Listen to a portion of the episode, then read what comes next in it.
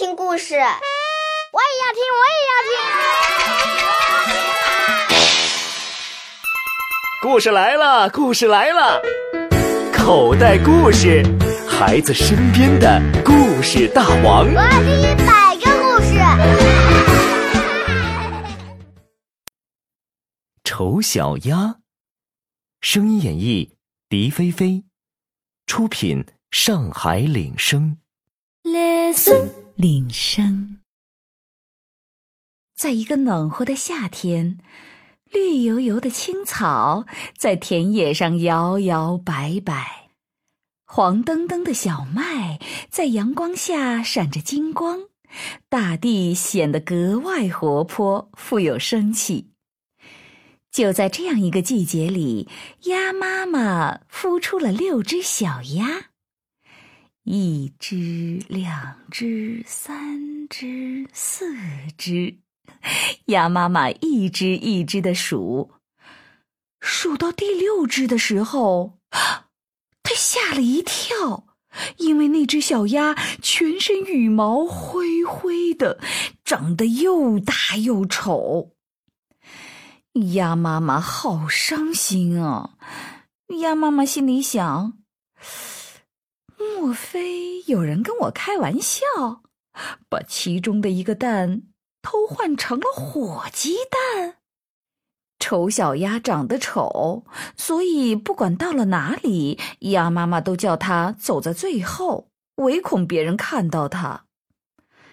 有一天，他们经过一个农场鸡舍，丑小鸭没躲好。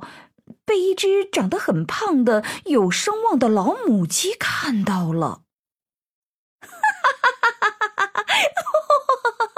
它长得好丑啊，它的羽毛简直就是一堆杂草。有这样的鸭子真是个例外，我真是希望鸭妈妈再孵它一次。老母鸡笑得合不拢嘴。很快的，其他动物都看到丑小鸭了，大家都不怀好意。鸭子们啄它，鸡们打它，连拿饲料喂它们的小女孩都欺负它，用脚踢它。鸭妈妈看在眼里，忍不住伤心的想：“唉，要是我当初没把它生下来就好了。”丑小鸭接下来的日子更加糟糕，连自己的哥哥姐姐也欺负他。现在除了离家出走，丑小鸭已经别无选择了。丑小鸭走出篱笆时，因为丑，还把篱笆上的小鸟们吓了一大跳。丑小鸭走啊走。整整走了两个月，终于远离了所有的同伴。在一片沼泽地上，他遇到了两只野鸭。野鸭说：“喂，你和我们长得一样丑，你愿意和我们住在一起吗？”丑小鸭还没来得及和他们谈话，只听“砰砰”两声枪响，野鸭被打死了。这砰砰的枪声也吓着了丑小鸭，吓得它躲进草丛里，趴在地上不敢乱动。许多小动物都好奇的盯着它看呢。紧接着，来了一只饥饿的大狗，它用眼睛上上下下的打量着丑小鸭，嘿，然后碰也没碰它，转身便离开了。丑小鸭想：“我真的很丑，丑到连狗都不要吃我。”想到这里，丑小鸭难过的哭了。丑小鸭离开草丛，继续流浪。现在，他的心情比以前更加沉重了。天快黑的时候，丑小鸭来到一个牧场。在牧场里，他看到了一间残破的小屋，里面有一位老婆婆，还有一只鸡和一只猫。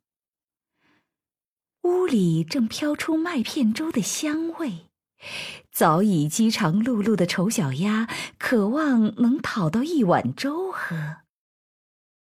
屋里的老婆婆可怜丑小鸭，给了它一碗吃的。可是，老婆婆养的母鸡和猫对它充满敌意。等丑小鸭一吃完，他们就立刻下了逐客令。猫说：“喵喵，你不会拱背，也不会喵喵叫，你该走了吧？”鸡说：“啊啊啊！呵，你不会公鸡叫，也不像母鸡会生蛋，你还留在这里干什么？”没办法。丑小鸭只好又回到外面的世界去。野外，秋风正呼呼的吹着，树林里的叶子已经变枯变黄，天气越来越冷了。丑小鸭显得好孤单呐。有一天傍晚，丑小鸭看到一群雪白的大鸟从天空飞过。哇，它们长得好美呀！弯曲的长颈，蓬松而雪白的羽毛，嘿，还会发出一种奇妙的叫声。突然，丑小鸭内心。有一种非常奇怪的感觉，仿佛自己好久好久以前就认识他们了。尽管如此，丑小鸭却不知道该怎么称呼这些大鸟，只是一心一意的想跟着它们飞。可惜它还小，翅膀没力气，最后。眼睁睁的看着这些大鸟飞走了。冬天来了，丑小鸭不得不在水上不停的游来游去，避免被水冻住。但是，一夜一夜下来，他游泳的地盘越来越小，最后水面全部都被冻住了。丑小鸭找不到东西吃，又累又饿的时候，还差点被一个农夫抓去当晚餐吃呢。当时啊，就在农夫捉住它的那一刹那，它的翅膀奋力一拍，挣脱了。丑小鸭没有想到自己竟然有那么大的力气，唉。如果我们把可怜的丑小鸭在漫长的冬天所经历的灾难和不幸一一说出来，那就太悲惨了。好在冬天过去，春天就来了。丑小鸭伸长脖子朝远处一看，哇，世界真漂亮，有花，有草，还有鸟儿在歌唱。突然。他看见天空飞过来两只美丽的大白鸟，丑小鸭真希望自己也有它们那么漂亮。